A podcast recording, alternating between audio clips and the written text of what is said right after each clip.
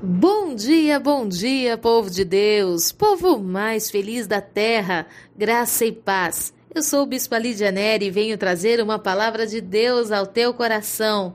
Tema de hoje: descansando. Aonde, bispa? Ai, meu Deus.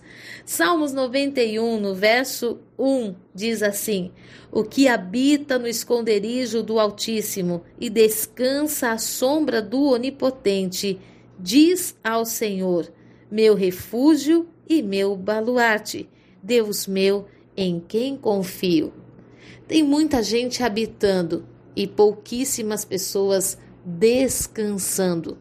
Eu habito eu gosto dessa presença, eu gosto do que essa presença me faz sentir.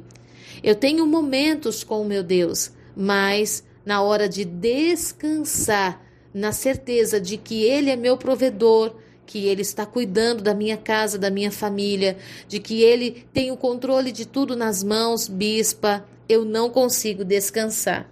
E isso, essa falta de descanso, faz com que você não consiga ter a Deus como seu refúgio, como seu escudo, e muitas vezes quebra o vínculo de confiança que Deus quer estabelecer no descanso. Vamos compreender aqui um texto? Em João, no Evangelho de João, conta a história de duas irmãs, Marta e Maria.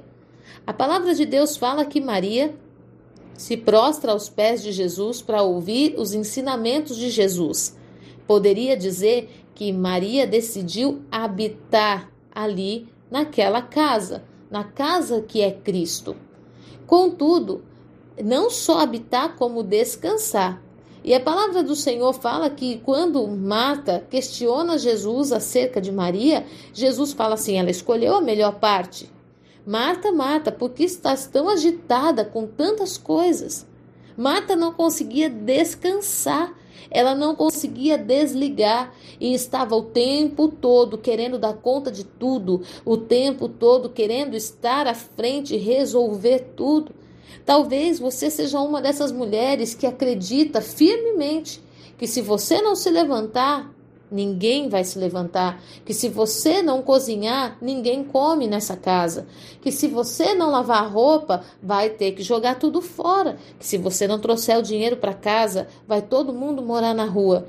Talvez você seja essa mulher que está abraçando todas as responsabilidades da família, achando que se não for você, quem será?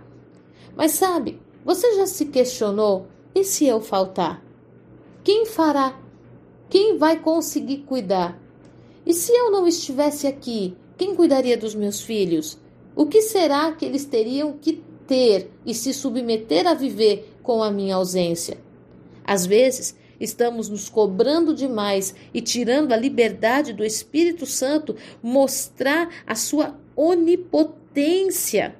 A palavra do Senhor diz que nós devemos descansar à sombra dessa onipotência. E o que, que é isso, bispa? Desse poder de Deus, desse todo poder. Quando fala de Oni, ele tem o poder.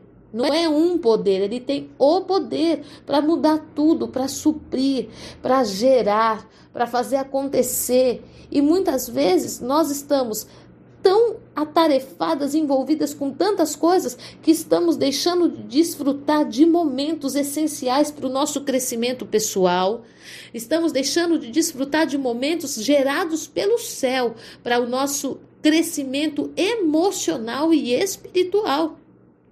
Deus está hoje te chamando para não somente habitar, não somente vir na sua casa dormir, se alimentar na casa do Senhor, quero dizer, a casa, a, habitar no esconderijo do Altíssimo, você sabe onde você pode ir, você sabe que você tem um lugar, você sabe que você tem uma casa. Mas você precisa aprender a encontrar o descanso nessa casa. Você precisa descansar no poder de Deus. Bispo, eu não consigo. Eu não consigo. E quem foi que gerou isso em você? Quem foi que gerou essa obrigação de ter que dar conta de tudo para ser aceita? Quem foi que gerou dentro de você esse sentimento que se você não fizer, você não é digna?